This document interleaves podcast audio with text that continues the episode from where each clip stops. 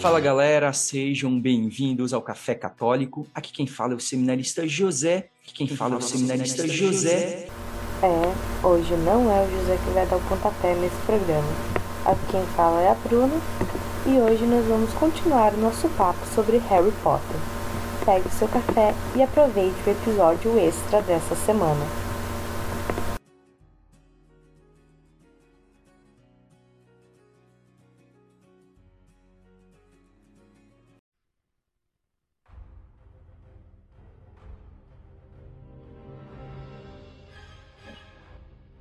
Então Vamos vamos Para, o- para Harry Potter e o Cálice de Fogo. Hum? Harry Potter e o Cálice de Fogo, que assim, é o livro é, na época ele é muito mais emocionante que os outros três, assim, Conta quantidade muito de. mais coisa, né? É, acontece muito mais coisa, assim. É, E dá uma É. expandida também. isso. Apresenta outros Ele é elementos bem mais do universo, né? empolgante. Isso, isso. Então, né, o do Cálice de Fogo que ele vai ter, né, o, o torneio tribu, tribruxo, né, que o tribruxo, que eu vi, o- Tá parecendo eu pra falar? que acaba sendo disputado em quatro pessoas, né, porque eu porque coloca o nome do, do Harry lá. É... E, Ah, eu acho que é e que nesse, vai marcar o retorno, né, definitivo do, do Voldemort, então, né? É nesse também que é apresentado pela primeira vez, sim, claro, a ligação mental entre o Harry e o Voldemort. Porque ele começa a ter os sonhos. É, ele começa a ter É. os sonhos, ele começa a ter os sonhos. É, então, desse livro, é, desse, desse livro, desse filme, é, primeiro que eu vou falar que, pra mim, tem uma das cenas mais, mais tristes e fortes, até porque o ator manda bem pra caramba, que é da morte do Cedrico, né? Nossa. Porque a forma que o ator grita quando Sim. pensa É o meu faz o filho, pai. Cara, aquilo é de cortar o coração de uma maneira assim, sabe? É muito, muito forte, assim. Muito forte. Não, demais, demais. É, o- interpretou muito Você- bem. Você sente personagem. o impacto da, da, da morte do Cedrico, né? E, e talvez é, o- é o, é o grande momento em que você percebe que a coisa ficou séria, porque é a, é a primeira morte que acontece. É, eu... Porque você vê acontecer ali. Porque antes tem umas mortes que foram citadas, todo mundo quase morre, se fere muito, mas, Mas escapa. é um E é o momento feliz. em que ele morre. E eu acho que, assim, é muito chocante, porque, principalmente tanto no livro quanto no filme, tipo assim, não... A morte, ela é imediata, assim, a morte de Cedrico, né? Uhum. Eu acho que isso dá um, dá um impacto, né? E, e percebe que o... é, da maldade, realmente, ali que tá vindo, né? Do perigo do, do Voldemort, né? E, então, é, nesse... Nesse... ó, Nesse, nesse livro, né? Então, a primeira coisa que eu gostaria de, de chamar a atenção, que eu acho interessante, é, é como é, até o Rony acaba desconfiando do, do Harry Potter, né? Do Harry, né? E mostrar que até entre grandes amigos, às vezes você pode ter essas desavenças, né? Sim. Sim, e ali mostra também a parte que não importa teu amigo, Isso, você isso. tem que estar do lado É dele, tem que vai acreditar explorar mais a nele, né? questão do complexo que o Rony tem, né? Porque, pô, ele já tem... São cinco irmãos mais velhos e que todos os irmãos dele fizer- fi- fizeram algo marcante em Hogwarts, sabe? Daí eu teve o Gui, o Carlinhos, o Percy, daí os gêmeos, mesmo que seja, tipo, pra, assim... Marcaram história sendo recorde de detenção, talvez. Mas, Mas também cita que Fizeram. o, o, Fre- o Fred e o Jorge, apesar deles aprontarem muito, eles tinham notas excelentes, assim. É. Então, tipo, eles eram adultos que aprontavam, mas das matérias eles destruíam também, sabe? Então, ele já tinha essa pressão, e daí ele vai fazer amizade com quem? Com o menino mais famoso do mundo bruxo. E ele cria todo essa, eh, esse complexo de não ser o suficiente, Complexo de de inferioridade. Né? E quando ele, e ele brinca muito, ele fala, tipo, ah, que ele queria se inscrever no torneio e tudo, e ele acha que o Harry, assim, tipo, tá mentindo pra ele. E isso pega muito mais forte. É, por isso que ele realmente desconfia do Harry, né? É todo mais profundo. Essa questão da, da... dele sempre se sentir inferior é algo que nos livros é deixado muito mais claro que quando alguém ofende ele, ele aceita. O Rony, ele, tipo, baixa a cabeça meio e aceita. Mas, por exemplo, principalmente com a Hermione, se alguém ataca a Hermione, ele defende, porque ele sabe que a Hermione é incrível. Então, isso às vezes é da gente pegar assim. A gente tem que ver que nós somos bons também. né? Não é só defender os outros. Uma das partes também que eu acho muito interessante é que no livro é muito mais empolgante, assim, sabe? Muito mais. Muito mais coisas, assim, que é a parte do, da terceira tarefa né? do torneio Tribucho, que é do labirinto, né? Porque no filme só aparece, assim, a parte dos. Uma ventania, os visgos do diabo, é, fechando essas paredes, né? E no, no livro é muito mais coisas, né? Tem muito mais, tem é, bicho-papão, tem dementador, tem névoa, tem muita mais coisas, assim, sabe? Que eu acho que no livro Também tem um negócio que eu vi assim, parecendo, caramba, abrangido. verdade. Né? Torneio Tribruxo, onde do, as duas primeiras provas é competição entre os quatro, mas não vai valer nada pra último, porque é quem chegar primeiro na corrida. É. Invalida as duas primeiras provas. Tipo, Sim. serviu pra nada. É, é, igual, é igual, é igual essa gincana, tipo, que tinha passa e repassa, que daí a, a última prova valia, sei lá, 10 mil pontos. É, né? exato, era exatamente isso. É tipo, caramba. É, é, só pra, é só pra ter uma vantagem. É só pra ter uma vantagem. E daí nesse filme tem, né, a, a volta ali do Voldemort. Cara, tu, é, é um momento assim realmente que vira, assim, eu vi esse tempo atrás, era tipo o pessoal colocando assim, ah, os, é, né, os três primeiros filmes, ah, que bonitinhos, legal, felicidade. A partir do quarto filme, eita lasqueira. Esse tá todo mundo morrendo, corre! Você, tipo, porque a partir do quarto filme que tem realmente uma, é. né, que o pessoal começa a se ferrar, vamos colocar assim. Ah, tem aquela parte que o. Eu acho que é o Cedrico o Harry. Agora eu não lembro mais o exatamente. Harry. Que ele vai para salvar uma pessoa embaixo da, do lago e quer salvar duas. É o Harry, né? E quer salvar duas, né? E eles não deixam, mas no fim ele consegue. Mas é. É muito mais, assim, tipo, mostrar, né? Que ele, o Harry pensava muito, assim, no, no outro, Tanto né? que ele ganha pontos extras, né? Porque ele não termina no primeiro, mas ele ganha pontos extras porque ele tentou salvar. E ele chega, na verdade, ele até chega a salvar, né? A irmã da. Da Fleur. Da Fleur. É, o, é... pela sua imensa Sim. fibra moral. É. Ele ganha pontos. Ele ganha pontos. E fica na frente do Krum. Isso. É, e o, é, é interessante que daí no, no Cálice de Fogo a gente tem, né, a, a, cena icônica que é da, da Hermione aparecendo, né, linda para o baile, né, com o Victor Krum, né, o Victor Krum que todo mundo, todas as meninas eram apaixonadas pelo Victor Krum, né? Porque. Sim. E Até ele... os meninos eram encantados pelo Victor Krum. E é... Que é bem o. Eu odiava ele, mas eu tinha mais raiva dele é, mas é que, é, tipo, qualquer outra coisa que possa É, não, porque tipo, é aquele encanto, porque é o cara que é o esportista, né? É, tipo, o... os caras querem ser ele e as meninas querem estar com ele. Tanto que o Rony amava o Krum, até o Krum fica com a Hermione, que daí ele fica brabo. Hum. Mas é, é, é, interessante de como, assim, o, o Rony, ele é, gostava, tinha alguns sentimentos pela Hermione, mas ele, até pela imaturidade, ele não conseguia perceber, tipo, o valor, as qualidades da, da Hermione. E talvez, pelo Krum ser um pouco mais velho, é justamente que ele, ele percebe, tipo, se for parar pra pensar, por que, que ele se interessou pela Hermione? É, todas as meninas eram apaixona, apaixonadas por ele.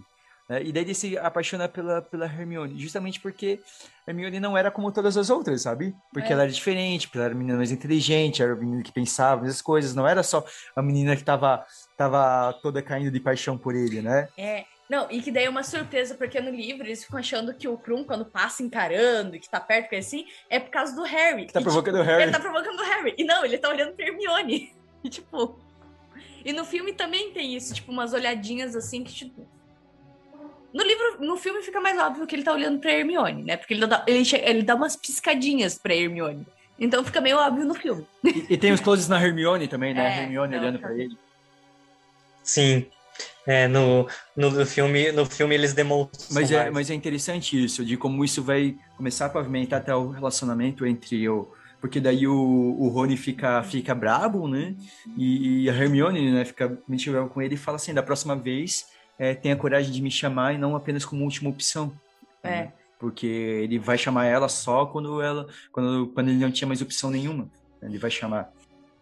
E ali a gente tem também, né? Então, a gente tem ali um pouco entrando nessa, então, na, na adolescência, né? Lidando, né? Quando o Eles Harry aprendem- também fica interessado, né, pela, na- né, pela show. pela show. Que, tipo, e eles é, é a questão da adolescência, você aprendendo a lidar com os sentimentos, né? Então, é, eu acho que o, o livro, de certa forma, ele pode ajudar um pouco nisso, de como às vezes, às vezes é, se tem, né, é, sentimentos bem, né, e às vezes quer, mas não tem o- a coragem, né, de falar, de procurar, de conversar, né? Tem a frase do Harry que eu acho que os meninos vão entender muito, assim, né? Porque eu acho que é mais de menino isso.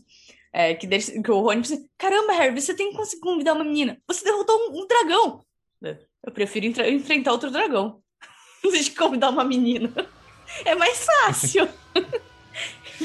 que as meninas andam em bando. E a gente anda mesmo.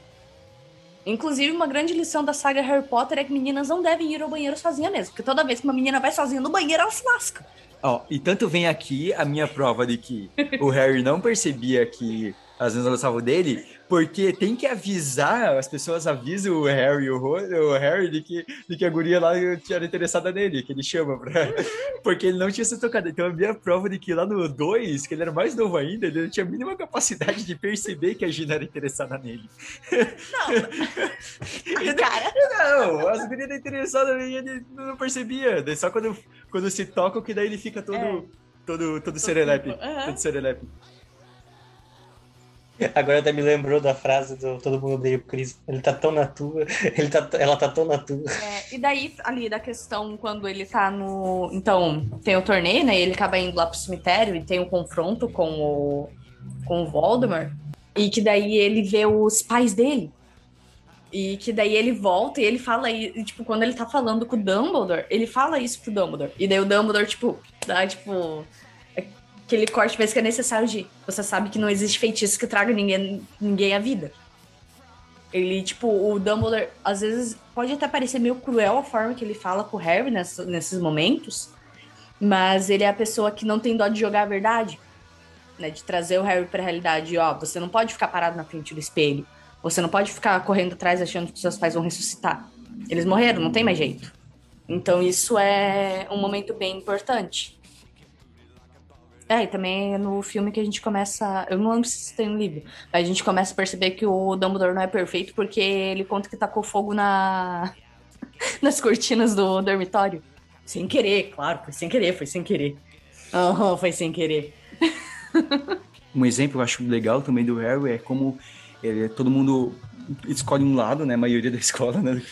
O Hogwarts e o Harry, o Harry fica sem torcida nenhuma, né? Ficam é, mal pra ele. Tem o broche. Só que ele, é, tem o broche. Só que ele não, ele não, ele não leva isso pro Cedrico, né? É legal É. que quando ele tem a informação do dragão, ele passa pro Cedrico, né? Então ele, ele não quer que o Cedrico é, se fira, ele, então ele, ele dá a dica pro Cedrico, ele podia guardar pra si, né? E ficar bravo, ele falar assim, não, agora eu vou provar, né? Que eu sou melhor que o Cedrico, eu tenho essa informação, mas ele não guarda pra si, ele entrega. Tipo, é uma coisa bonita, assim, né? Sim. É, até o Cedrico fala, ah, tô pedindo pra eles não usarem, mas eles estão usando mesmo assim.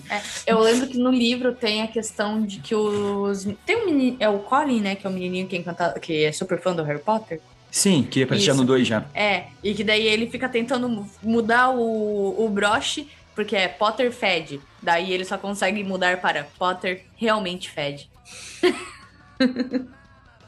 E também tem uma coisa é, interessante do Cálice de Fogo, que é o fato porque o- ter o, olho tonto, né? Que na verdade não é o olho tonto, que é o Bartol Crouch Jr. Uhum. E é uma coisa muito interessante que o, o Harry, depois eu refleti nos livros pra frente, porque é, o, é ele que sugere pela primeira vez pro Harry, é o primeiro a sugerir pro Harry ser um auror no futuro. Porque ele pergunta o que, que o Harry pensa, e o Harry fala que nunca pensou, e ele fala que ele seria um bom auro- auror.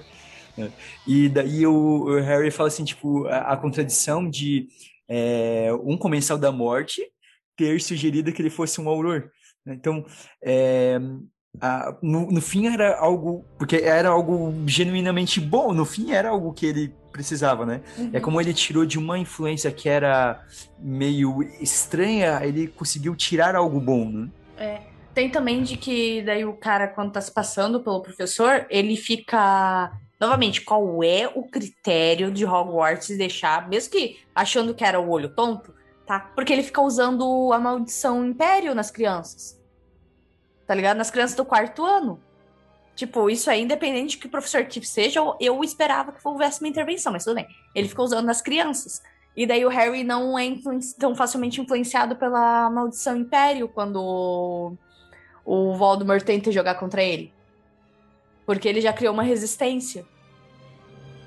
Então aí a gente tem, né, o, o, o retorno do Voldemort, que daí vai, vai impactar depois, né, a partir dele já estando muito o quinto livro, né, do Harry Potter e a Ordem da Fênix, porque as pessoas não acreditam no Harry, a maioria das pessoas não acreditam Sim. que o Voldemort voltou, né.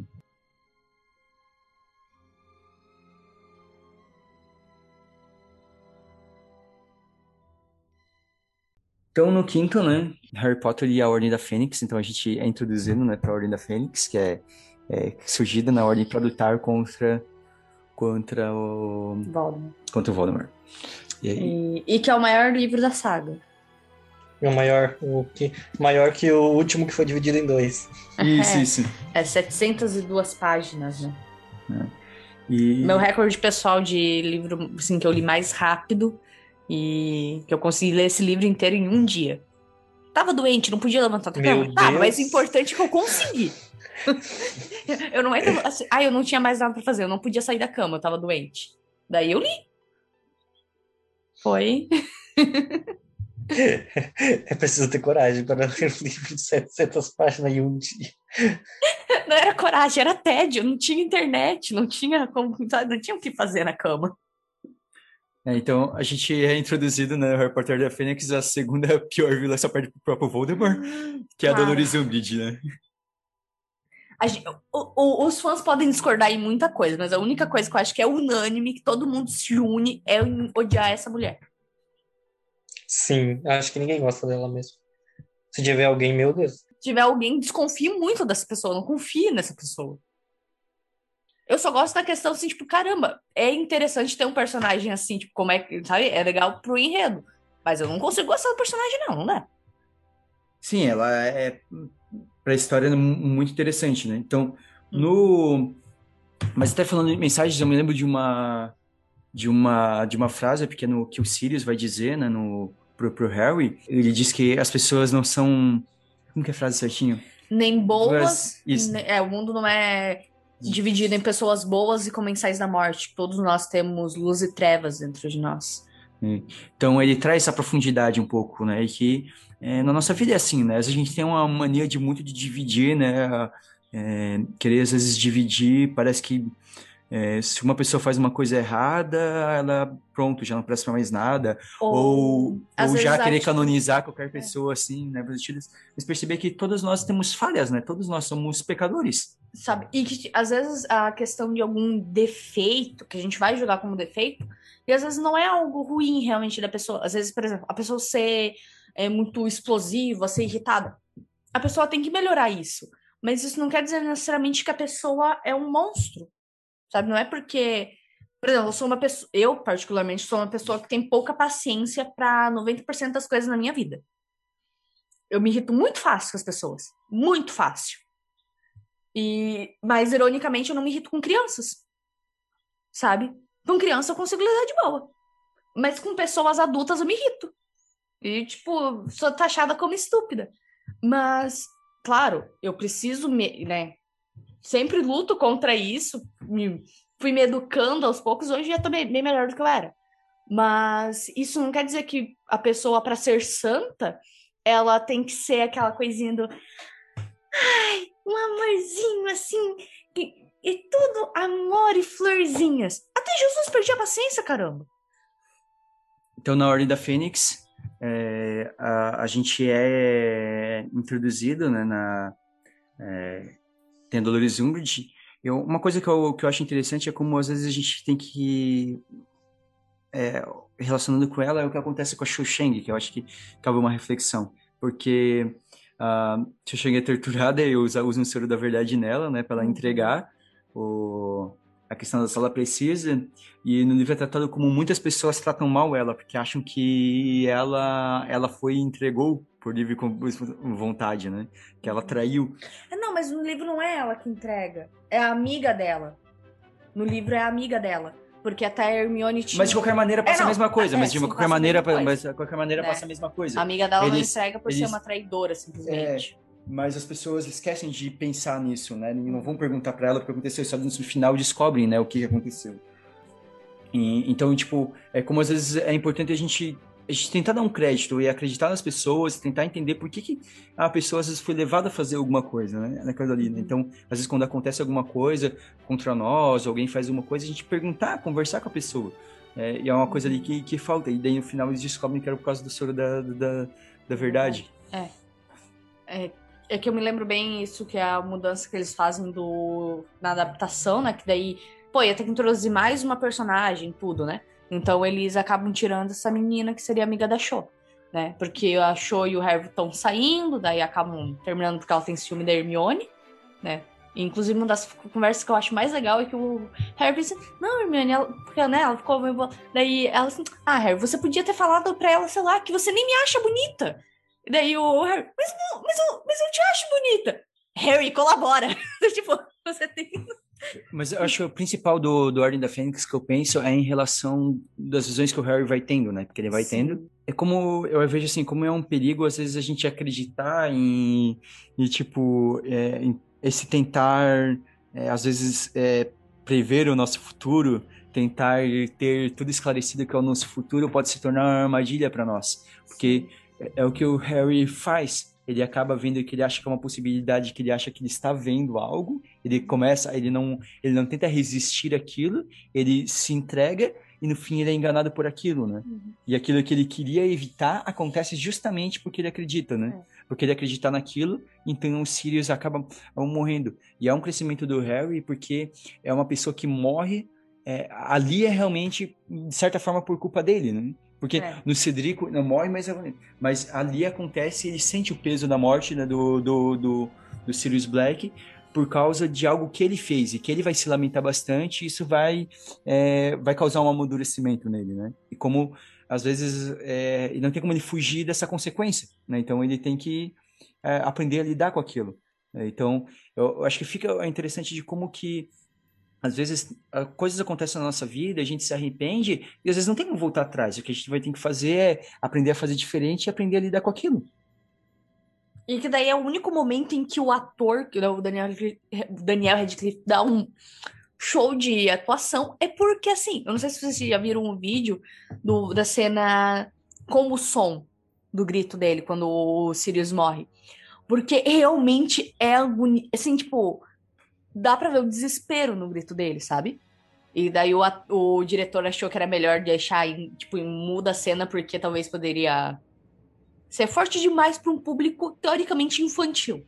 Né? Infanto juvenil podia. Eu ter deixado grito. É, mas ele quis. Mas ainda assim eu acho bonito. eu acho que com o grito ficaria melhor. Fica uma cena, mas fica uma cena bonita, tipo, ali no mudo, assim, tipo. Eles dão até uma desacelerada na cena, Sim. né? Então Ele fica. é morto de fato pela, pela atriz. É, E que era prima do Sirius, né? sim. É. E que- Primocídio. Vocês têm Não sei outras- se. É, primocídio. Tem outras mensagens? Ah, que daí o. Tem quando um- o Voldemort é, começa. Ali no final, que tem um duelo com o Dumbledore, né? Mas que ele tenta, é, tenta controlar o Harry. Ele entra no Harry, assim, né? E que o Harry retruca assim, tipo, não, é você que está sozinho. Eu tenho pena de você, porque você nunca vai conhecer o amor, você não sabe o que é o amor, o que é, sabe, tipo, e isso é muito forte. O Harry Sabe? resiste por causa do, da- do- da- das amizades que ele tem, das pessoas que ele tem ao lado dele. né? É, tem uma parte também do filme que é, muitas pessoas elas não sabem o porquê que acontece, mas só explica no livro, que é a parte que os centauros atacam a Umbridge, né, na floresta, que eles levam a Dolores embora. Então, é, tipo, no livro ele fala mais um pouco sobre a história de um centauro em si, que é o acho que é Farzin, Firzin, que ele ele dá aula no lugar da professora que a Dolores expulsa, né? A Sibila. Então, de adivinhação. Então ele transforma, tipo, até a sala, tudo onde que ele dá aula é transformado numa floresta e tudo mais. E por causa disso, até os centauros, eles é, vê que ele meio parece que para eles assim ele tá trabalhando como um servo. e tenta até matar ele e tudo mais, e quem impede tudo no livro fala que é Hagrid. Então, depois os centauros entendem tudo mais, e eles ajudam ainda até com a parte da Dolores, né? E no final da luta da, de Hagrid, né, que já da Relíquias da Morte, eles recebem ele como um herói de volta, né, na selva. Sim. É, é por causa que os centauros, eles são é, extremamente orgulhosos, né? E também porque daí o ministério fica, tipo, onde fala até assim, tipo, ah, é, são criaturas com inteligência quase humana. E daí eles ficam, como assim, mulher? Sabe, tipo... e eles ficam muito bravos. E no primeiro livro já tem isso, porque o centauro salva o Harry, né? Sim. E, uhum. e é esse que vira professor. É o cara que salva ele. É, é esse, esse mesmo. E que daí eu vou fazer um, né, voltar lá atrás. É porque no livro isso fala que os centauros ficam bravos porque ele salvou o Harry, porque era pro Harry ter morrido, porque estava escrito nas estrelas. Porque quando o Harry encontra o Voldemort já no primeiro livro, era para ele ter morrido ali. E esse centauro que muda a história que impede a morte do Harry. Não sei, não concordo. Não, não, não, não. Na visão do centauro, José, calma. É. Porque os centauros, eles vão muito rígido tudo que tá, o que as estre... o que tá escrito nas estrelas é para acontecer. E esse outro, por mais que ele seja, né, mestre em adivinhação, vira professor tudo, mas ele ele meio que assim, tipo, não, não é só porque tá escrito que é, o, é que tem que acontecer. Entendi, entendi, entendeu? Entendi, é... eu tô, entendi o teu ponto. É. E daí eu lembro também que eles ficam muito bravos porque ele deixa o Harry montar ele como se ele fosse um cavalo. É. que, tipo... Falando ainda um pouco sobre a Ordem da Fênix, tem a questão da, da Dolores, né? Porque ela é extremamente autoritária, né? E é interessante como alguns, né? acabam se aproveitando, né? Desse, se colam nela, nesse poder, né? Para... Uhum fazer mal aos outros. E a, a Dolores, ela, ela, ela tem uma, uma, digamos assim, ela tem uma, uma capa de querer dar uma de conservadora, assim, sabe? Tipo, sou conservadora, que eu vou cuidar dos valores morais, então daí por isso não pode ter reuniões, não sei o quê. Mas ela, ela leva muito ao extremo. Sim, é muito ao extremo. É por isso que eu disse que é uma capa, assim, né? É uma máscara, assim, que ela, ela se vende, assim, como uma pessoa que quer restaurar os valores, é, que é, quer a trazer a grandeza, né? A roupa, né? É, ela toda, ela toda fechada, assim. Não, não, e todo rosinha para tentar passar como se fosse a mulher, tipo, toda, né? Delicadinha, coisa assim. Ela tem muito isso. E ela é extremamente cruel, cara. É, então, e isso é uma reflexão como é, isso pode acontecer né? Para nós a gente tem que cuidar com esses discursos que às vezes pessoas que vão se vender com um discurso, né, de uh, de, de moralismo, né, de, de uma defesa da moral, ou às vezes assim tudo, e só machucam as pessoas, né? Porque tem que colocar as pessoas numa caixinha, né? Porque pro para Dolores é, ninguém podia pensar, ninguém podia pensar diferente, ninguém podia dar ideia, ninguém podia fazer algo diferente. Todas as pessoas, todos os alunos eles tinham que ser caixinhas ali, tinham que ser ali quadradinhas, se encaixar naquele num, num padrãozinho que, uhum. ela estabeleceu. E que se não é aquilo, você não presta. Cara, e... e... e. a gente tem que cuidar, porque às vezes existem esses discursos, né? Até mesmo dentro da igreja, infelizmente. Sim, isso a gente vê muito. E daí tem um momento maravilhoso dos gêmeos também, né? Da revolta máxima deles abandonando a escola. Que é maravilhoso. É muito satisfatório aquilo. É muito satisfatório. Sabe? Porque assim, o dragão engolindo a, o dragão de fogos engolindo a Umbridge é muito bom. Eu acho, eu acho ah, que. no quinto livro também é a questão de. É, eu acho que já foi comentado isso, do não se isolar. Mas pode falar, né? Porque o agora, Harry, ele ele se isola demais, né? No quinto, no quinto li livro, assim, ele vai se isolando, se afastando de todos, né? Então ele chega até. No filme tem isso, no livro eu não, não lembro se tem essa cena específica. Mas no filme eu tem uma parte que ele chega, e por mais que já seja, né? Tu não precisa pedir para sentar junto com seus amigos. É normal, você chega e senta. Só que ele tá se sentindo tão sozinho e ele vai se isolando, se afastando das pessoas, que ele chega assim, é, eu posso me sentar? E daí a Hermione fica assim, tipo, claro que tu pode se sentar junto com a gente, sabe? Não tem... É, no quinto, uma coisa eu cheguei a comenar mais cedo, um pouco mais no quinto, que começa uma certa desconstrução, digamos, do, do, do mito do Dumbledore, né? Uhum. Porque no quinto que daí o Dumbledore, porque se antes o Dumbledore parecia sempre fazer tudo certo, o próprio o Dumbledore ele admite no final do quinto livro que ele errou, né? Uhum. Porque ele se afasta do Harry, né? E porque ele acha, ele ele falou que ele fala que ele achou que ao se afastar, ele queria se afastar para que o Dumbledore não se aproximasse dele, né? não se aproximar, não se aproximasse Não, e quisesse é. alcançar o Dumbledore a partir daquilo.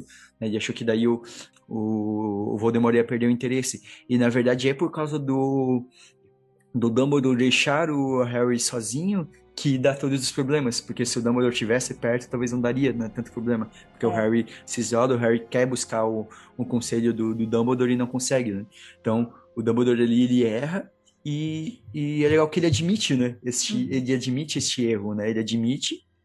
É interessante isso, né? De, da- dessa humildade que a gente precisa ter na nossa vida. Às vezes, é, por mais sábio que a gente possa parecer, por mais que às vezes a gente possa, ah, às vezes, referência para os outros, as pessoas às vezes contam com a gente para algumas coisas, é, a gente tem que admitir.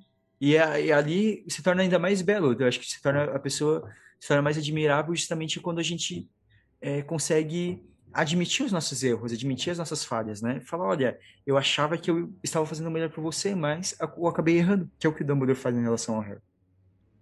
Ah, e ainda na questão de que a gente falou, né, que o único professor bom de defesa contra as, contra as artes das trevas que teve foi o Lupin. Quando se cria essa turma, né, e daí até uma lição para a questão da, de você estudar, é, por mais que você não tenha professores bons, você tem que correr atrás, às vezes, de estudar sozinho. Tá? Não, não use como uma desculpa de, ah, porque o professor não ensina bem o suficiente. Você tem capacidade de ir atrás. E o Harry, ele passa a se vestir nesse filme, ele usa roupas muito similares à do Remo. Porque ele quer, tipo, ser o professor que ele, tipo, que ele admira. Então, o casaco que ele usa durante a- a- o filme e tudo é no mesmo corte que o Remo usa. Isso é bem sutil, mas eu acho legal.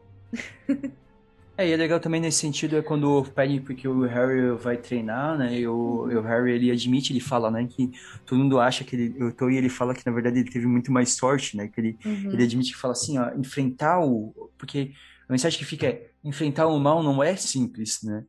Eu, eu acho que fazendo, né, esse, é, falando em, por exemplo, em relação à nossa fé, às vezes é um discurso que às vezes a gente pode ter porque, né, às vezes a gente pode ser colocado numa né, nós três aqui, eu sei que eu, o Matheus pode ser seminarista, a Bruna é, tem uma coordenação na, na diocese também, mas a gente é colocado numa, numa posição de referência, e as pessoas acham que é tudo simples.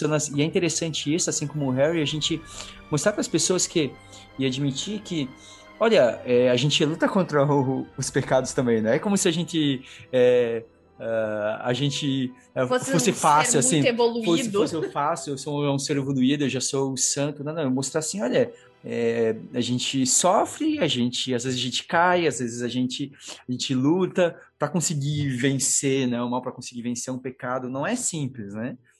Somos humanos, não chegamos ainda na divindade. Exatamente. Né, Estamos buscando a santidade, mas ainda não somos santos. Ah, eu já retruquei uma vez com uma pessoa que é, tava falando assim, tipo, não tava falando de mim, mas falando assim, ah, fulano, é- fulano é santa. E daí eu fiquei braba, eu olhei assim, tipo, se a fulano fosse santa, ela tava morta. Sabe? Porque tava falando de uma criança, no caso, né? E daí, tipo, não, ela é só uma criança, ela não tem ainda. Caramba! Que daí o pessoal ficava tratando, né? E às vezes tem isso.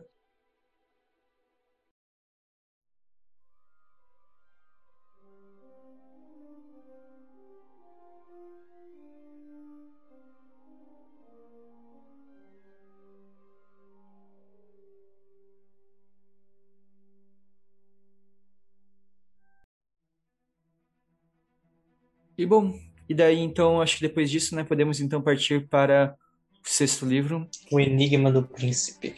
Melhor livro, pior filme.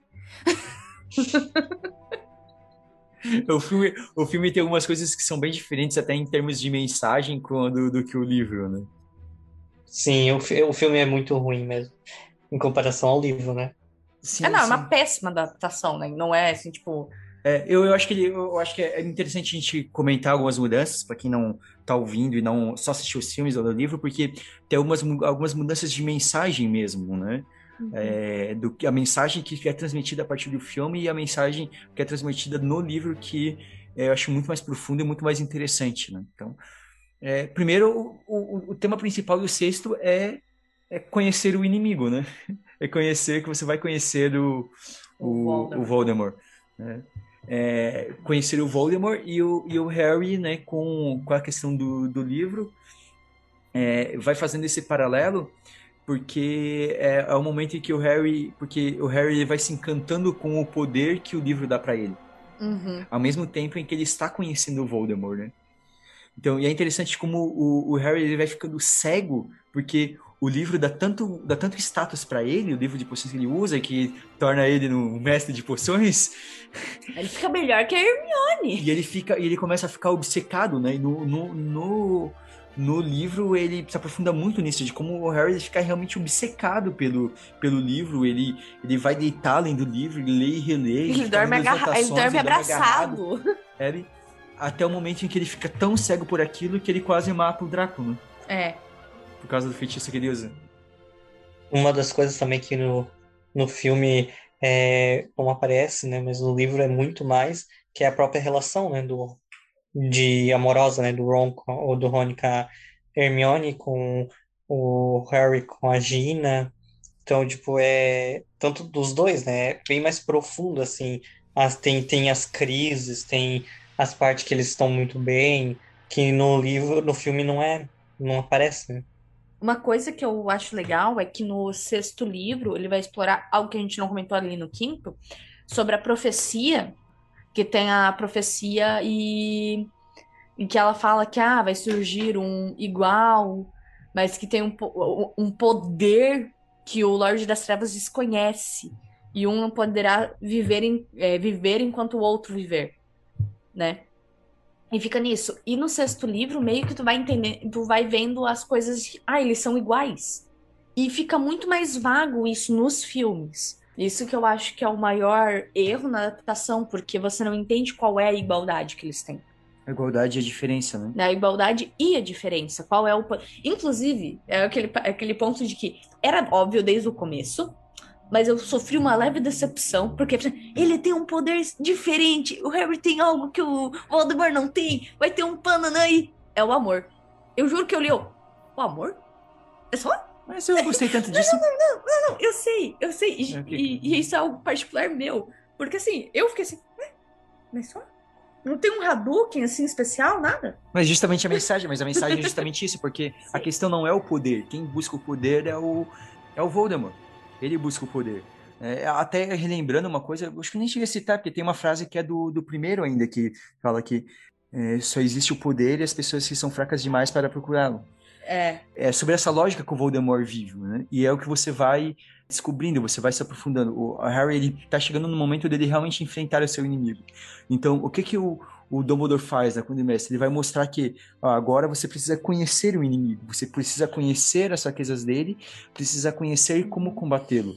É, às vezes, é aquela coisa assim, é, o, o, que eu penso nisso um pouco, é, às vezes, a gente tem que combater um mal na nossa vida, a gente precisa entender com detalhes o que está acontecendo. A gente tem que entender, afinal, o que, que a gente tem que combater. Né? Por exemplo, a partir da Cluda ali, vai, que ele descobre que não adianta ele lá simplesmente combater o, o Voldemort direto. Ele tem que destruir as Horcruxes primeiro, porque senão não é. vai adiantar.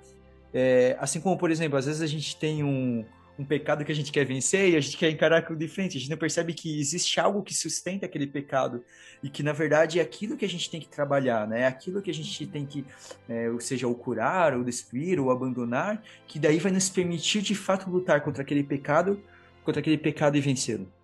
Exatamente. É, é, essa parte é muito interessante, como o José falou, né? Da parte do pecado, né? Não é simplesmente ir lá se confessar e pronto, você não lutar contra o pecado, né? Se você não souber tudo e pegar ele pela raiz e se livrar dele, né? Não é assim de uma hora para outra. No livro, daí também assim, tipo, são vários momentos muito importantes, né, que trata no livro. É no sexto que, não, é no quinto que tem as aulas de oclumência, né? Ele tem aula particular com o Snape para aprender a fechar a mente. E daí ele fica todo feliz no sexto livro, quer dizer, então não vou mais ter que ter aula com o Snape, que ele vai ter aula só com o Dumbledore, né? E que daí ele partilha tudo com o, a Hermione e o Rony. Então, tipo, e o próprio Dumbledore fala que é para ele contar.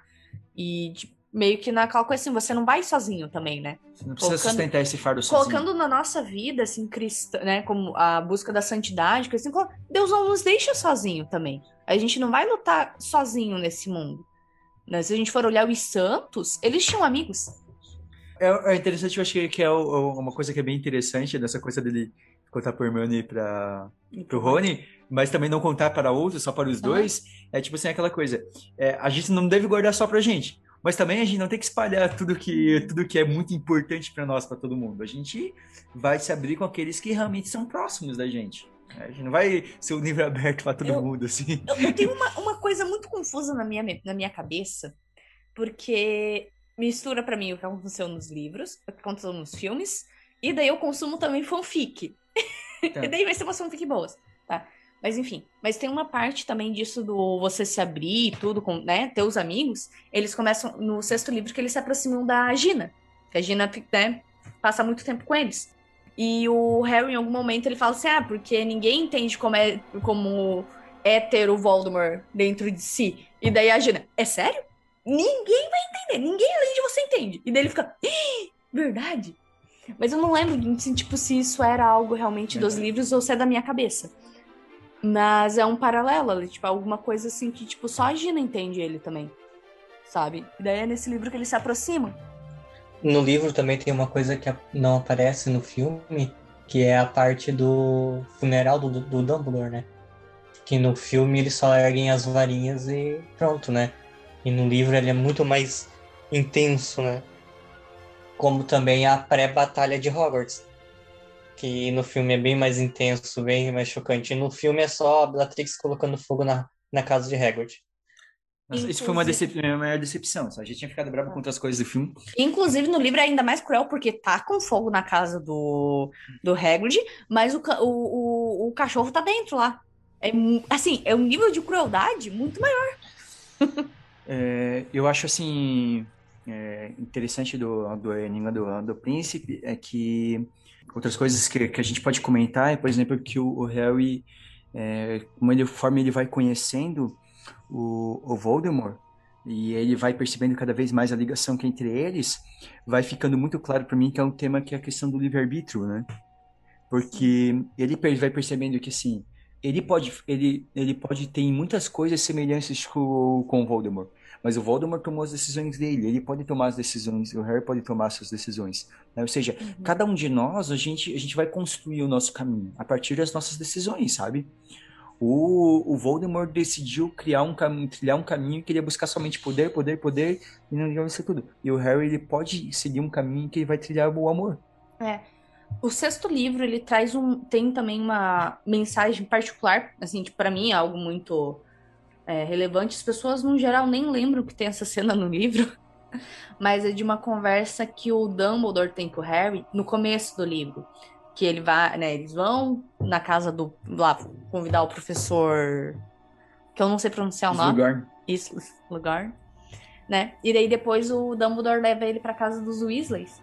Só que antes de, do Harry entrar, então o Dumbledore pede para conversar com ele e pergunta como que o Harry tá em relação à perda dos Sirius. E o Harry fala que ele até se isolou no começo, né, quis ficar quieto, né, quieto mas ele percebeu que se ele se isolasse, ele não ia melhorar. E que o Sirius não ia querer que ele ficasse isolado, preso dentro de casa. Porque o Sirius passou muito tempo preso. Isso não se, ele sabe que isso não faz bem para não ia fazer bem. É muito interessante porque o Harry tem um princípio de depressão no quinto livro e no sexto livro ele dá a volta por cima, vamos colocar assim, né? Ele enfrenta isso de verdade. E para mim é muito importante, porque tem momentos na nossa vida que a gente quer se isolar, mas o que a gente precisa fazer é realmente continuar. A gente tem que sair da, de casa, a gente não pode ficar longe das pessoas. É um pouco nisso, é, falo que no, no livro é de fato explorado, né, o, é desenvolvido assim realmente bem o, o a relação do, da, da Gina e do, do Harry, E tem a questão, eu não chega a vir já no sexto ou no sétimo, mas que teve, porque foi o conselho que a Hermione deu pra Gina, né? Porque a é. Gina era apaixonada pelo, pelo Harry, só que daí a Hermione dá o conselho da Gina não viver presa naquilo, né? Uhum. Então, tipo assim, vá viver a sua vida, né? Não, não se prenda aquilo dali, porque talvez eu acho que isso é interessante de às vezes as pessoas não, ficam presas a alguma coisa que elas, que elas querem, ficam presas demais, e aquilo simplesmente vai para frente. Às vezes é preciso que você, olha, de, deixa passar, talvez seja, é, deixa de ficar pensando só nisso, fixo nisso, vai viver a sua vida, vai vai, vai conhecer de, de uma maneira santa, né? Aproveitar a vida, mas aproveitar e, e deixar que as coisas vão acontecendo aos poucos, né? Sim. Não precisa virar namoradeira, que nem a Gina virou, mas. mas. Olha, eu vou. Não, eu digo namoradeira, não, não, não, não, é um monte, assim, não. Dizendo, não, dizendo que não pode tá. namorar. Mas também, mas também, tá? É uma sacanagem, tá? Porque assim, ah, se fosse um menino tendo várias namoradas ao ano, ninguém ia falar nada. Não, eu ia tá? achar errado também. Você, você, eu sei, José, existem as exceções na sociedade. Você entende o que eu quis dizer. A gente tá falando num programa católico, Bruna. Então a eu gente sei. tem que falar tá. isso. Mas mesmo na igreja, a gente vê esse tipo de comportamento. Então, a gente condena todo mundo. Deixa eu falar! a gente fala que é errado todos. Tá. Mas assim, é muito mais a tendência de, de criticar a menina que tem vários namorados. Vários namorados que eu digo assim, não assim, uma simplesmente a sequência de mal terminou um relacionamento e já tá em outro. Mas a menina, às vezes, que teve eu conheci já gente que fica falando, que falou, foi criticar a menina, porque a menina teve quatro namorados, eh, já teve quatro namorados, e o menino que tava afim dela agora não podia se relacionar com ela, porque ela já tinha tido quatro namorados. E daí eu fico assim, gente, mas ela não tá com os outros quatro, não tem nada que impeça ele ficar com ela agora. Ele ter um relacionamento. E porque viram isso pra Gina assim, ah, fiquei sabendo que você está saindo com cinco meninos. Eu tô saindo com o fulano, e a última vez que eu vi ele, ele era um menino só. só tipo, mas é a proteção, assim, né? Que a gente vê, assim, os irmãos estão com ciúme, ela é a única menina, então os irmãos querem proteger ela, né? Mas tem que curtir, é quando a gente fala na questão do... É, a é, lição digo, é que a gente digo, tem que curtir a nossa solteirice de uma forma saudável, né? Se você não tem ele, ó, por exemplo. Não, eu digo também, às vezes, no sentido que às vezes as pessoas criam um sentimento por alguém, e às uhum. vezes não é uhum. correspondido, e às vezes entra numa tristeza, acha que tem que ser aquela pessoa só e pronto. E assim, no caso aqui, a gente vê da Gina, no fim ela acaba no correr que ela mas às vezes não é, e às vezes o sentimento vai passar, sabe? Não, não é, porque, porque principalmente na adolescência, é, às vezes tem essa coisa de achar que a primeira paixão é a paixão da vida. E às vezes não é, às vezes, às vezes eu tô chamando nem é pra casar, nem é, é pra isso. Ah, deixa eu até colocar um exemplo, que lá no começo a gente falou que tudo pode causar, dar um, trazer algo ruim, né? Eu lembro uma vez uma pessoa falando sobre o filme do Diário de uma Paixão. E tá falando assim, vocês estão assistindo só Diário de uma Paixão de achar que o seu, tipo, vai ser um amor, assim, extraordinário. E que vai, que se você não tem um amor que, sei lá, que luta contra a sociedade, de que faz uma coisa muito extraordinária, não é um amor completo? Porque assim, não precisa disso para ser um amor, sabe? Inclusive, eu acho muito chato Diário de uma Paixão. Então, ainda sobre Enigma do Príncipe, eu acho interessante a questão do, do, do Draco, né?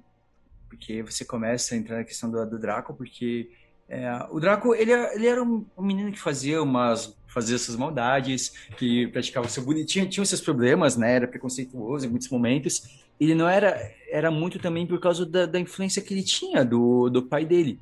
Mas a gente vê que ele não é um cara que quer fazer o mal mesmo né? Tanto que ele ele fica tentando lá né digamos matar o Dumbledore mas somente porque ele vê aquilo como última solução para proteger a família né? É o desespero né que leva ele. É muito interessante como ninguém tipo a, acolhe ele ele se vê o, o Draco acaba fazendo aquilo ali porque ele, ele se enxerga totalmente sozinho. E o, daí o Snape né, acaba né, matando o Dumbledore para poder proteger o Draco. E é uma coisa, e é uma coisa muito forte, até porque ali a gente ainda não, não entende, e só no sétimo a gente vai entender, né, finalmente porque que o Dumbledore sempre confiou no Snape. Daí o Snape mata o Dumbledore, sabe? Mas porque eu né, depois então a gente vai falar melhor né, da, da, da, história do Snape mas eu acho interessante essa questão do, que vai ter no, no, sexto no sétimo livro um pouco do, do Draco né de como o Draco ele fazia algumas coisas, mas no fim ele não era de verdade, né? Ele era uma criança, uma criança que não tinha sido bem educada, uma criança que não tinha tido bons exemplos. Era só isso, na realidade, o, o grande problema do, do, do, Draco até ali.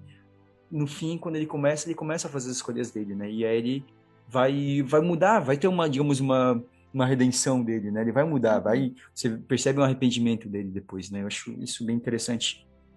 Da gente pensar, né, que às vezes algumas pessoas fazem uh, algumas coisas erradas porque elas nunca tiveram um bom exemplo.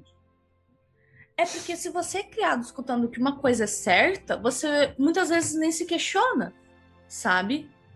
Isso para qualquer coisa na vida, a gente tem que ter um mínimo de questionamento pra gente ter a consciência do que a gente está escolhendo, né? Isso eu vou ser sincera na questão da nossa religião, porque muitos, muitos crescem e não se não, não se permitem ter um encontro de verdade, sabe? E o questionamento nesse ponto é importante para a gente amadurecer na nossa fé e saber o que a gente está. Não é simplesmente porque a gente foi criado em um lar católico, por exemplo, que a gente realmente compreende o que é ser católico. Exatamente. Ou se a pessoa foi criada fora e não quer dizer que a pessoa é uma pessoa ruim. Questão de também que é uma questão de segurança, né? Porque você confia nas pessoas que te criaram e tudo mais, então tu vai seguir aquilo que eles falam, né? Sim, exatamente. É, e daí ele vai seguindo, o Draco vai seguindo o que os pais dizem. E agora eu acho que podemos ir para então o último o último livro, né? Ah, não, não, pera, pera. Tem mais é uma, uma coisa... coisa... do sexto Também. livro que eu acho muito importante. Uhum. Que é um sacrifício, né? Novamente, sacrifícios, coisas assim. Mas que o Harry, então, ele tem um namoro com a Gina, e isso é desenvolvido no livro, né? E ele termina com a Gina no final do livro. O argumento dele realmente é muito bom, porque é o amor dele faz com que ele fale assim: não, a gente não pode namorar, porque o Voldemort tem, já foi atrás de você, já te atacou uma vez só por saber que você é irmã do meu amigo. Imagina se ele souber que eu te amo, que você é minha namorada. Ele vai ir atrás de você. Então, por proteção, eu não posso ter um relacionamento com você. E isso é muito bonito, tipo.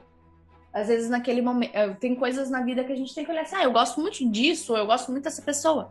Mas neste momento isso pode causar um mal pra pessoa. Eu conheço casais que terminaram, assim, tipo, um namoro, porque os dois, tipo, não estavam tendo um namoro bom. E depois retornaram e tipo, ter uma família, é lindo. Só que precisaram desse momento de afastamento para eles poderem realmente se encontrar. Para um proteger o outro. Um proteger o outro. Então, hum. isso é muito necessário no relacionamento.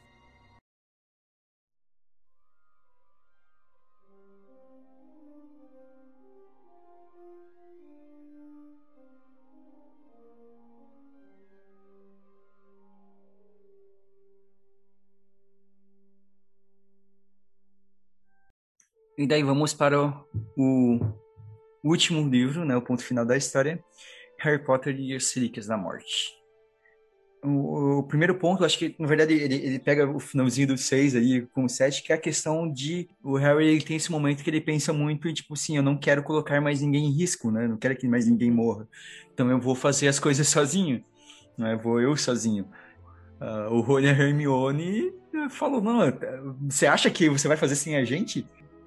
E no, no, no, no filme ele só mostra, mas no livro é, eu, eu acho um, um, pouco mais forte, porque a Hermione fala assim, que ela, porque ela fala dos pais, né? Que ela apagou a memória dos pais. Uhum. E, e, daí ela confronta o Harry, tipo assim, você tem noção do que eu sacrifiquei para poder, tipo assim, eu tô, né, sacrificando também tudo para poder ajudar nisso, porque é, para entrar nessa batalha, né?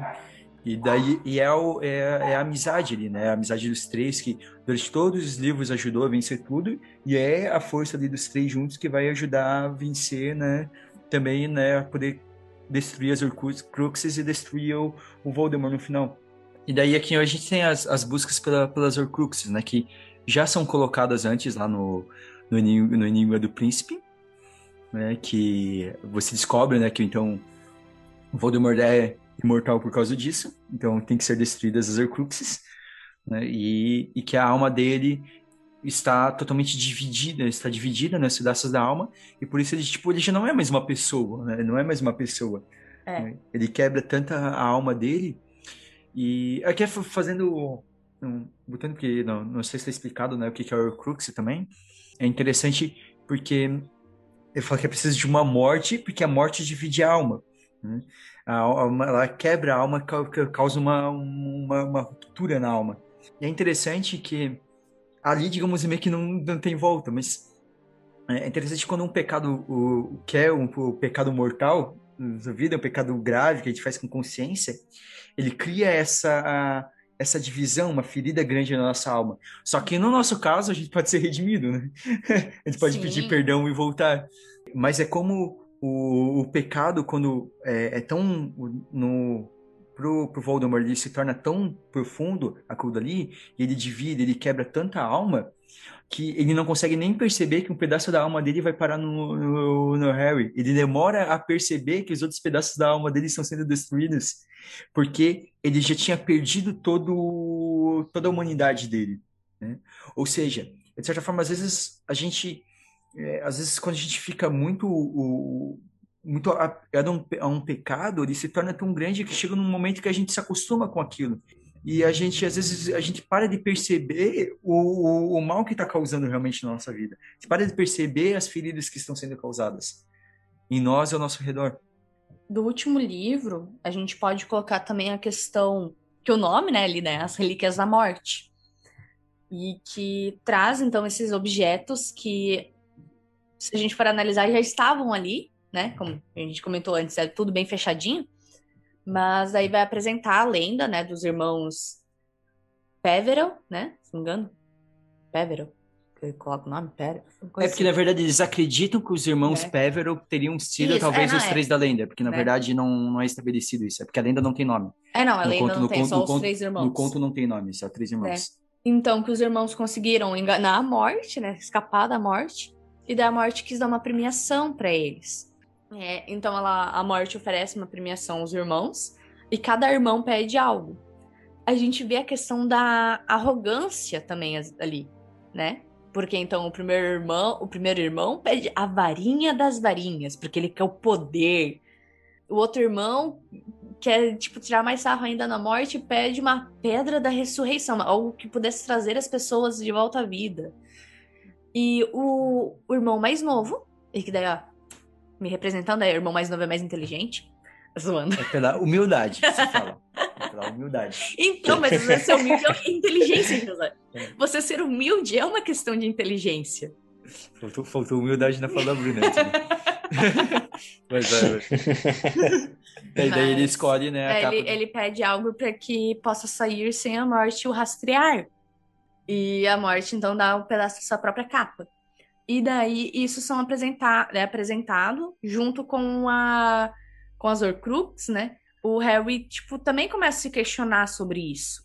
Tu percebe que a capa do Harry é uma relíquia. Então o Harry já tem uma relíquia da morte. É, nesse, nesse sentido é porque é, conforme vai desenrolando, né? Eles vão enfrentando, porque daí tem a, o, o grande sucesso do, do, Harry entender que ele precisa morrer, né? Uhum que ele precisa morrer, que ele precisa se sacrificar, né, para derrotar o, porque é ali que é revelado que um pedaço da alma do do Voldemort vive no, no, no Harry. É, e é interessante que o é, eu estava fazendo essa, essa reflexão, porque lá eles falam, eles falam que quem ele tivesse esses três itens impostos seria o Senhor da Morte. Seria o Senhor da Morte.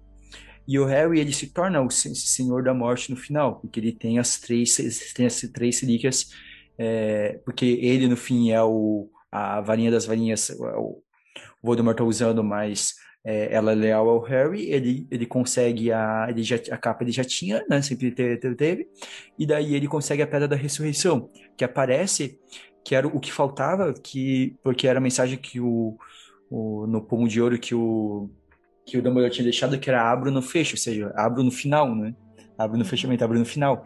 E daí é quando ele fala, né? É, ah, estou pronto para morrer, estou disposto a morrer. E daí a pedra da ressurreição, ressurreição se revela.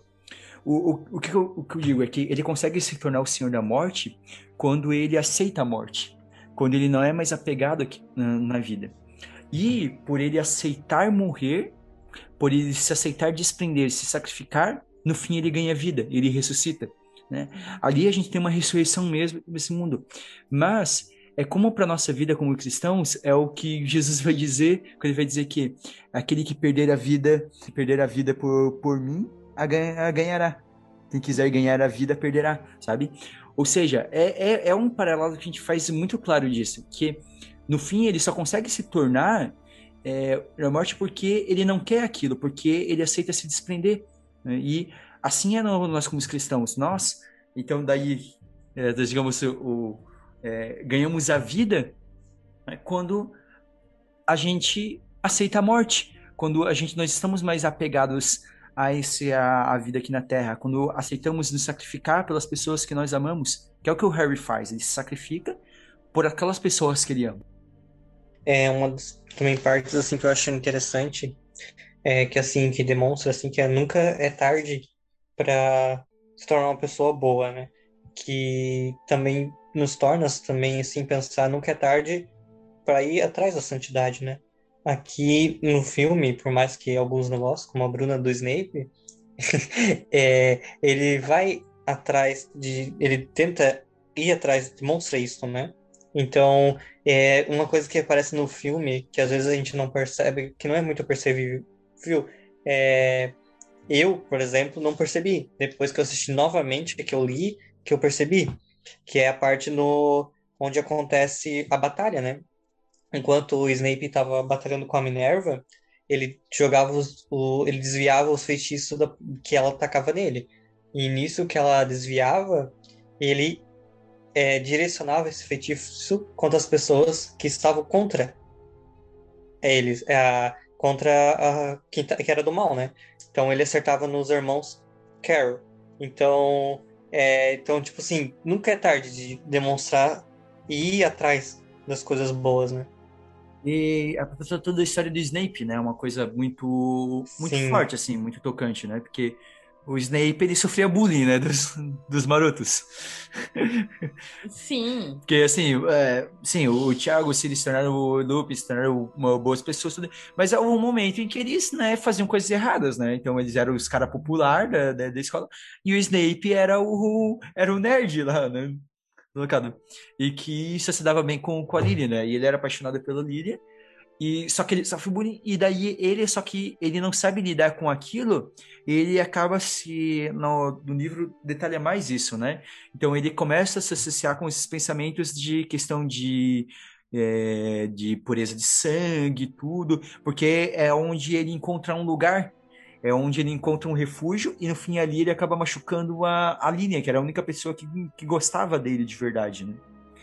E, é, e ali ele acaba então com essa, toda essa raiva, parece até que ele não chega a detalhar assim como que ele se aproximou do, do Voldemort, mas é, eu imagino que é muito dessa raiva que daí o Voldemort usa usa usa para atrair o atrair o Snape, sabe? Por essa raiva, por esse por ele se sentir incompreendido, por ele se sentir sozinho e ele acaba confiando no Voldemort.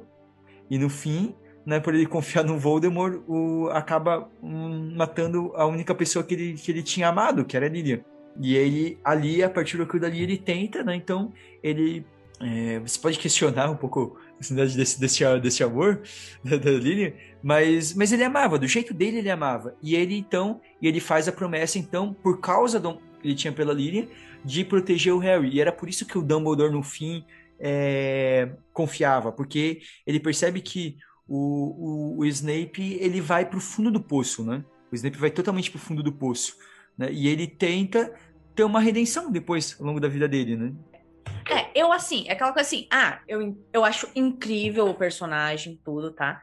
Só que eu não consigo perdoar que o Snape é babaca com uma criança de 11 anos. Entendeu? Ele é um péssimo professor. Eu não perdoo ele como professor.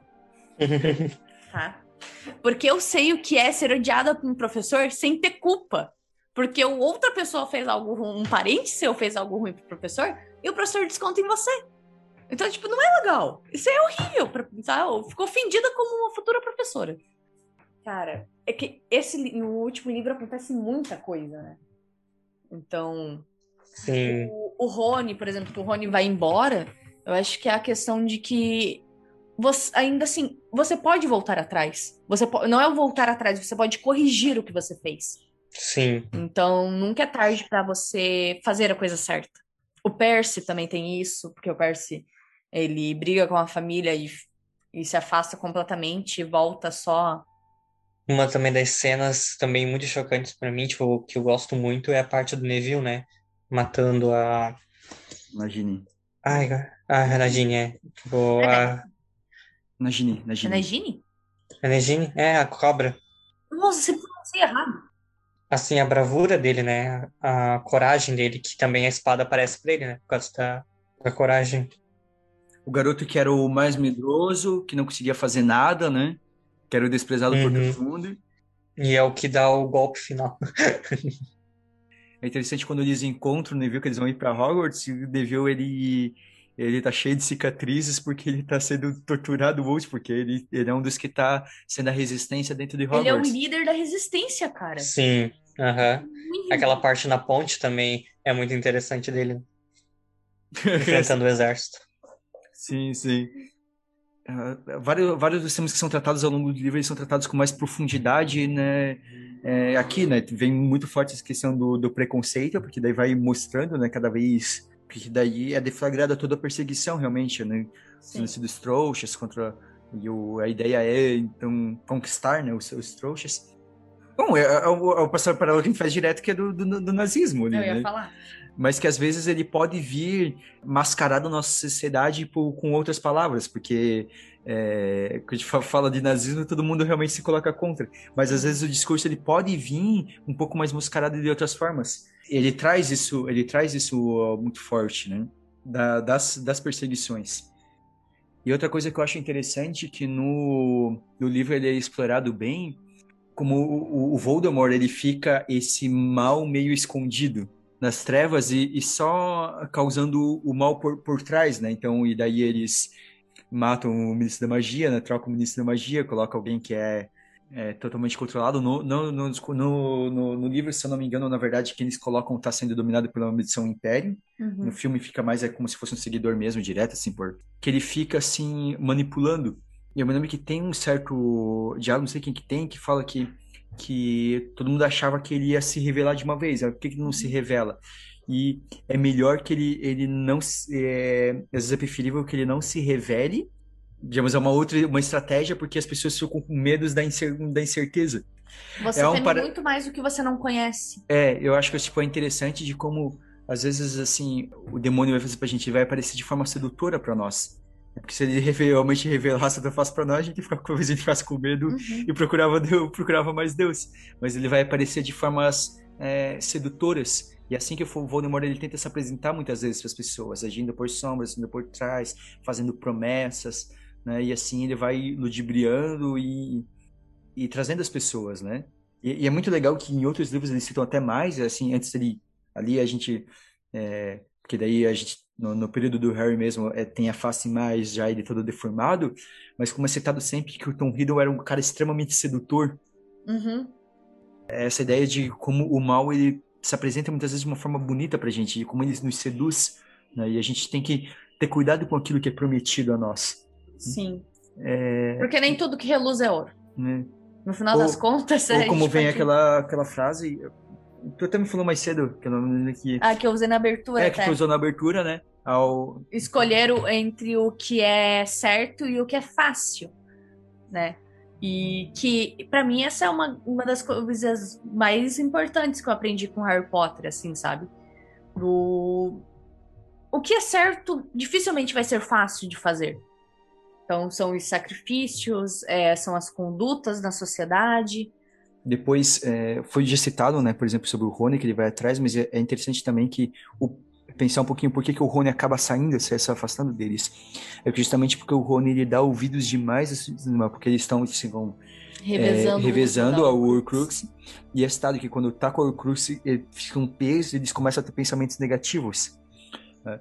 E o, o Rony ele começa a dar ouvido demais para aqueles pensamentos negativos, para as desconfianças, e ele consegue se abrir, ele acha que os dois que o a Harry e a Hermione estão contra ele, né? Estão que, tendo um que caso. eles estão tendo um caso. Tem uma cena principal no livro que eles ficam nisso porque a Hermione. Eles lançam os feitiços, né, pra se, se proteger. E o cara sente o perfume da Hermione. E daí eles estão voltando assim, e a conversa solta. E o Harry fala assim: próxima vez não usa perfume. Sabe? E daí o Rony fica bolado com isso. Porque ele acha que, tipo. é interessante a gente pensar que a gente não pode dar ouvido a tudo, né? Muitas coisas são sugeridas, muitas vezes coisas de pensamento, e às vezes a gente tem que cuidar com ele, às vezes a gente dá é, muito, muito valor, de dar muita atenção para todos os pensamentos que vêm até nós.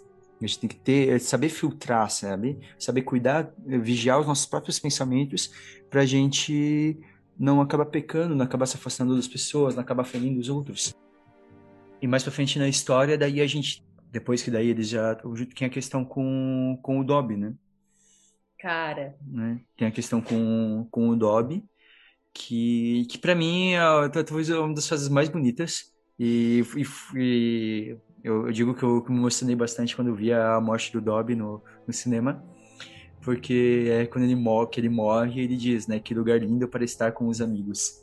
É, Dobby, Dobby está feliz porque está com seu amigo Harry Potter. Sim, essa, essa parte é muito emocionante.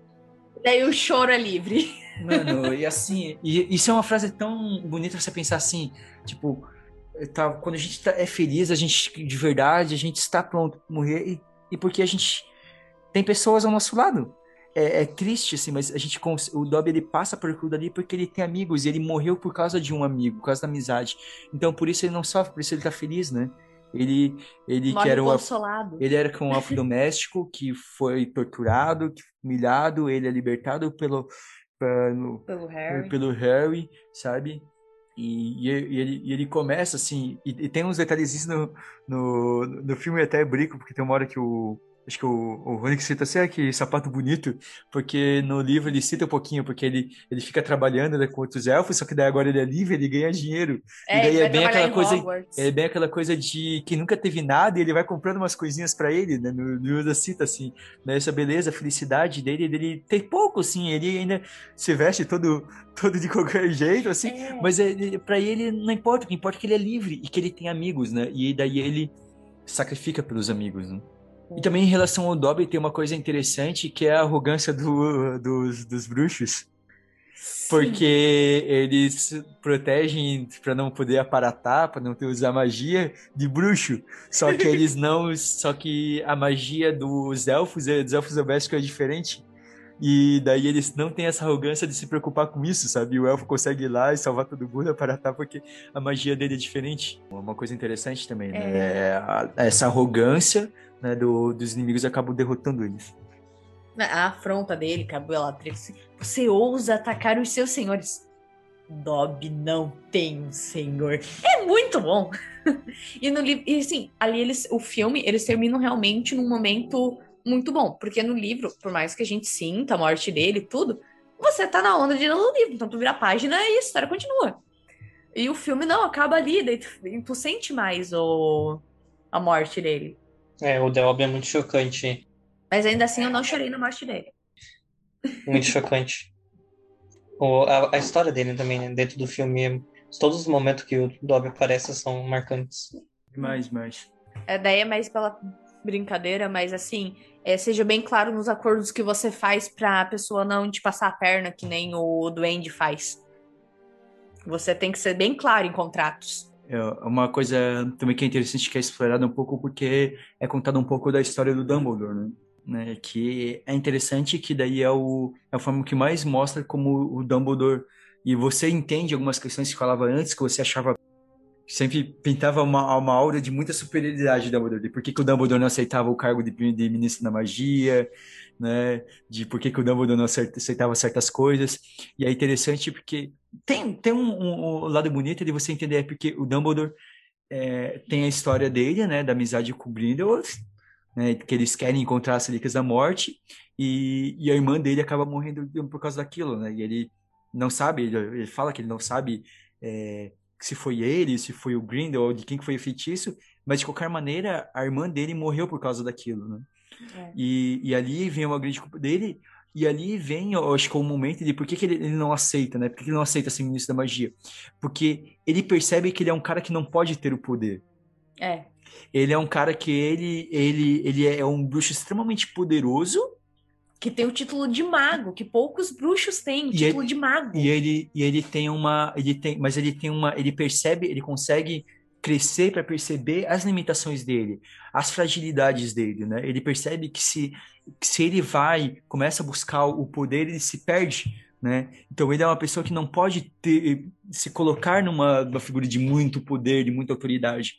Eu acho que isso é, é, é, é muito interessante para nossa vida, de entender que às vezes a gente tem que fugir certas coisas, a gente às vezes tem que recusar porque a gente conhece as nossas limitações, porque a gente conhece as nossas fragilidades. O segredo de você evoluir é você conhecer os seus problemas e o primeiro passo é você admitir o seu problema, né, para você conseguir evoluir. Então, e, e, é interessante como até ele ainda tem uma certa queda, porque o Dumbledore revela que, na verdade, o Dumbledore já estava, quando o Snape matar ele, já estava para morrer, quase a maldição, uhum. e foi por uma, uma certa uma fraqueza dele, porque ele quis testar a pedra. E... Ele, no livro ele fala que era porque ele queria ver a família dele. É, ele queria ver a família dele, ele Por ficou isso que eu acho que se ele olhasse, o que ele via no espelho era a família. Não, podia até ser. Mas assim, é... de qualquer forma, ele fica tentado, ele cai nessa tentação, e no fim, né, ele, ele, ele não percebe que o, o ele não, não parou para pensar que o Voldemort tinha deixado uma maldição, né? E daí atinge ele, né? Ele fica, né, com a mão lá toda podre. E, na verdade, ele ganha um pouquinho mais de tempo de vida por causa do Snape, mas ele ia morrer de qualquer maneira. Né? E... É, ele tinha um ano de vida, e então, tipo, quando o, o Snape mata ele, ele já tá bem, pouquinho, bem perto da morte. Mas por causa de uma ganância dele, porque ele tem a fragilidade dele e deixa ele cair naquele momento, né? E também preciso citar a conversa do. do, do... Na verdade, isso, isso até vem mais explicado né, na conversa mesmo dele com, uhum. Com o Harry. E daí. E que tem umas frases bem interessantes, né? Ele mesmo, né? Falando que é um grande frasista. Né? a minha nada humilde opinião. É. Mas até reassistindo o último filme, é, eu vi uma coisa que é interessante, porque é quando termina que o Harry pergunta para ele: Ah, tudo isso aconteceu ou é só na minha cabeça? E daí ele fala, claro que foi só na sua cabeça. Mas quer dizer que não foi real? Ou seja, a, a, às vezes a gente, a gente pode ficar com umas coisas assim, mas será que eu, eu, eu só pensei, eu só imaginei isso ou aconteceu? Sabe? Mas às vezes, de certa forma, se você vivenciou aquilo, se foi real para você, quer dizer que não foi real? se às vezes uma às vezes a gente se coloca em xeque até umas experiências que a gente tem com Deus e a gente fica pensando assim, ah, mas será que eu, eu só não eu, eu não eu não eu não projetei aquilo? Mas essa experiência foi real, então algo de real ali, sabe? Às vezes a gente não tem que se perguntar tanto assim se tipo o quanto é real, quanto não é, a gente fica com as maluquices da cabeça, mas se o sentimento é real, se aquilo teve um impacto real na nossa vida, então houve algo de verdadeiro. Valeu a pena. É? Então valeu a pena. É, exatamente. Mais alguma coisa a comentar, a acrescentar? Uma outra lição que eu pego foi até um negócio que você comentou hoje, e daí eu olhando, tá? Porque tu disse que a, né, tem a profecia e tal. Só Sim, que... a gente esqueceu de falar da profecia. Vamos falar da profecia, isso é muito importante. Porque a profecia, ela, é ela só se torna real porque o Voldemort pauta a vida dele na profecia. E daí eu alerto para um, uma questão de não pautem suas vidas em profecias. Sabe? Tipo, de alguém. E, e profecias, eu tô falando aqui, tipo, coisas toscas, sabe? De. Por exemplo, vocês dois são seminaristas, beleza? Daí com certeza vocês já viram isso acontecer muito, menino, né? Assim, ai, porque, porque eu rezei você vai ser padre. Então, a revelação da vocação é algo pessoal. Deus não manda recado para um terceiro. É você que vai. Deus vai falar contigo. Então, assim, sim, podem acontecer revelações, tudo, mas não paute, não vai tipo buscar, sei lá, uma vocação ou fazer alguma coisa só porque alguém falou que você tem que fazer. E daí ali da profecia o Voldemort ele vai buscar um igual, né? Então a profecia fala que é uma criança nascida ao final de julho e cujos pais já escaparam do Lorde das Trevas três vezes. E daí tem uma outra criança, né, dentro dos livros, isso é, isso é explorado nos livros. Tem uma outra criança que os pais também escaparam três vezes do Voldemort e que nasceu no final de julho. E que é o Neville. Só que o Voldemort não escolhe o Neville porque o Neville é um sangue puro. E o Voldemort não é. Apesar dele fazer o discurso, no fim ele não é, né? Ele renega, né? Hum. Ele, ele muda o nome justamente por isso, né? Porque ele quer renegar o nome Tom Riddle, uhum. né? Ele quer renegar quem ele é e não aceita quem ele é. porque é, é muito interessante que quando o Tom, o Tom, ele, Tom quando ainda no sexto é explorado, né, que quando ele vai atrás, ele, ele fica, ele, ele acha que é, ele fica, ele cria na, na imagem dele que acha assim, meu, eu devo ser filho de um bruxo extraordinário, né? E aí ele encontra que seria o avô de sangue dele, que é o cara horrível, todo pobre, numa casa horrível e tipo que ninguém gosta. E daí descobre toda a história dele. Ao invés de ele tentar lidar com aquilo que ele é, a realidade, ele prefere renegar. Prefere renegar e criar uma mentira, né? Então eu sou um e eu, se, se eu, criar, eu sou um lord, né? Eu vou criar um outro nome, vou criar uma outra face, vou criar uma identidade. Eu vou fazer aquilo eu vou criar a minha história, não vou e não vou aceitar o que é a minha vida e tentar trabalhar ela. Eu vou criar uma outra, eu vou fugir, né? E daí vai para tudo isso. isso. E como é interessante, como é importante, tipo, às vezes a gente diante das nossas dificuldades, da nossa história de vida, da nossa história da nossa família, muitas vezes a gente é tentado a querer fugir disso, disso e querer ignorar, ao invés de lidar com a realidade, trabalhar com aquilo que a gente é, que a gente tem, a gente prefere fugir e tentar criar uma máscara como isso é perigoso. Uhum. Exatamente.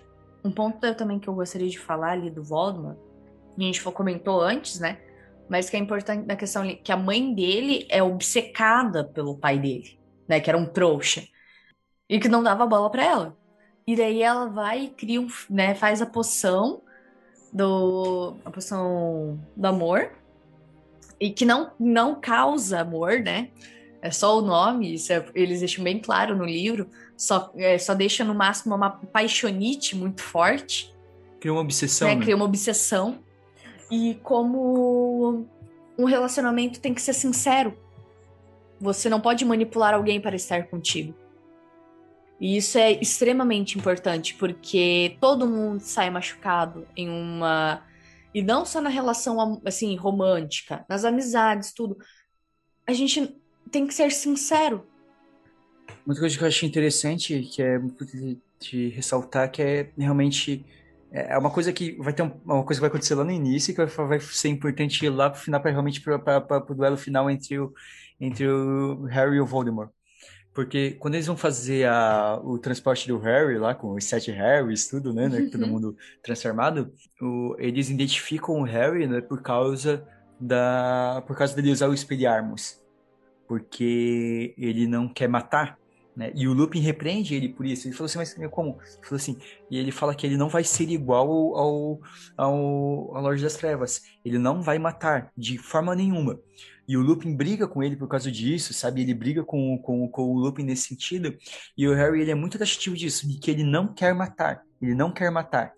E, no fim, no, contra, o, contra o Voldemort, ele, ele não mata, né? Ele, na verdade, ele não mata, né? O, o eu, eu não gosto da, da, do Voldemort se decompondo lá, sem nada acontecer com ele, com a do filme. Ainda mais se, livro... se, a pessoa assistiu em 3D no cinema nojento, com aqueles pedacinhos voando na tua cara. Porque no livro a, mal, a maldição ricocheteia, né? Ele se defende, o Harry se defende com o Expelliarmus e a maldição do Avada Kedavra se ricocheteia e, e acerta o, o Voldemort, né? Então, Voldemort morre pela sua própria maldição, né? E o Harry, ele apenas se defende. O, o Harry, ele sobrevive, ele ganha porque justamente porque ele quer ser diferente do Voldemort. Ele não aceita fazer isso nem que nem que a, o, o, o fim, digamos, seja bom, né? Mesmo com tudo com o Voldemort fez, ele não quer matar matar. Ele não quer matar o, o Voldemort, né? Ele não quer carregar esse peso porque ele tem noção do peso que uma morte causa na, causa na alma de alguém. Então, mesmo com alguém tão mal quanto o Voldemort, ele não quer ter esse peso de, de matar o Voldemort. E, e, e por ele ser tão firme nisso, ele acaba conseguindo que ele não precisa disso. Né? A firmeza de, de caráter dessa decisão dele, de não ultrapassar esse limite.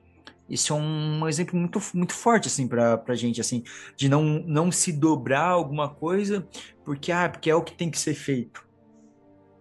Tem coisas que estão acima. Novamente, a gente fala da vida. Né, e daí a gente aplica a frase do escolher entre o que é certo e o que é fácil. A gente não tem que só seguir na onda. Exatamente, é. É mais fácil que escolher o, o caminho mais curto e o mais simples do que o difícil, né? E que é o certo.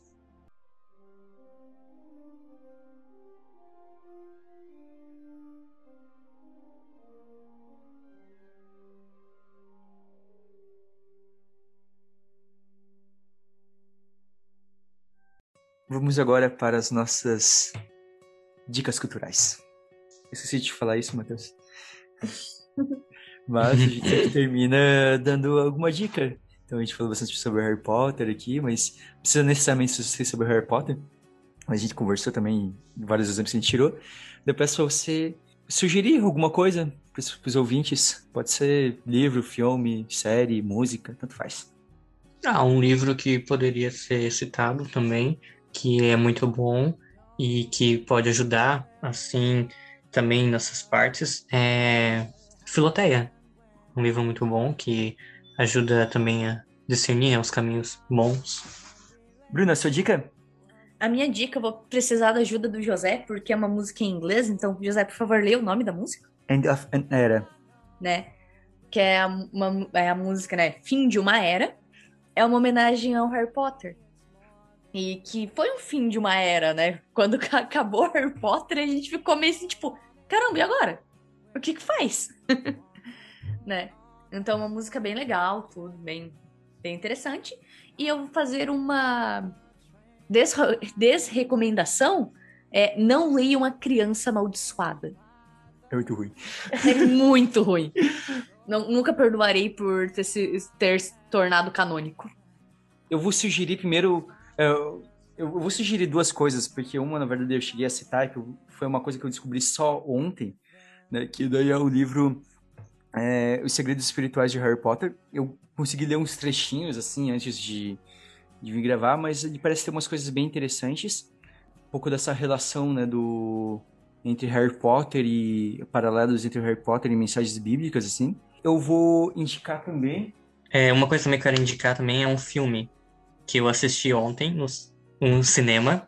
Então, o filme, ele... Eu nem sabia que tinha sido lançado ontem, só fui assistir. Que é o novo Esquadrão Suicida, né? Que é o mesmo filme, só que foi recriado, né? Que ele é muito, muito melhor do que o que já tinha sido feito. Tu comentou comigo para tentar te ajudar a lembrar? A dica, a dica, a dica que eu vou dar é que vocês assistirem na Netflix Castlevania, que é uma série de animação baseada no jogo do Castlevania. É muito, muito interessante, assim, porque ele vai trazer vários dilemas morais, assim, tudo eu terminei de assistir recentemente, a quarta temporada. Então, eu vou dar essa dica aqui, porque também eu tô meio sem, sem ideia de, da outra dica. Então vai o que está mais, mais próximo do que eu consumi. Então, Matheus, muito obrigado por ter aceitado o convite, participado desse programa. Nada. Bruna, considerações finais? Nos sigam no Instagram, no arroba café.católico. E se você escuta o nosso podcast por alguma plataforma que é possível você avaliar, comentar, faz isso porque a gente ganha mais engajamento e daí vão recomendar a gente para outras pessoas.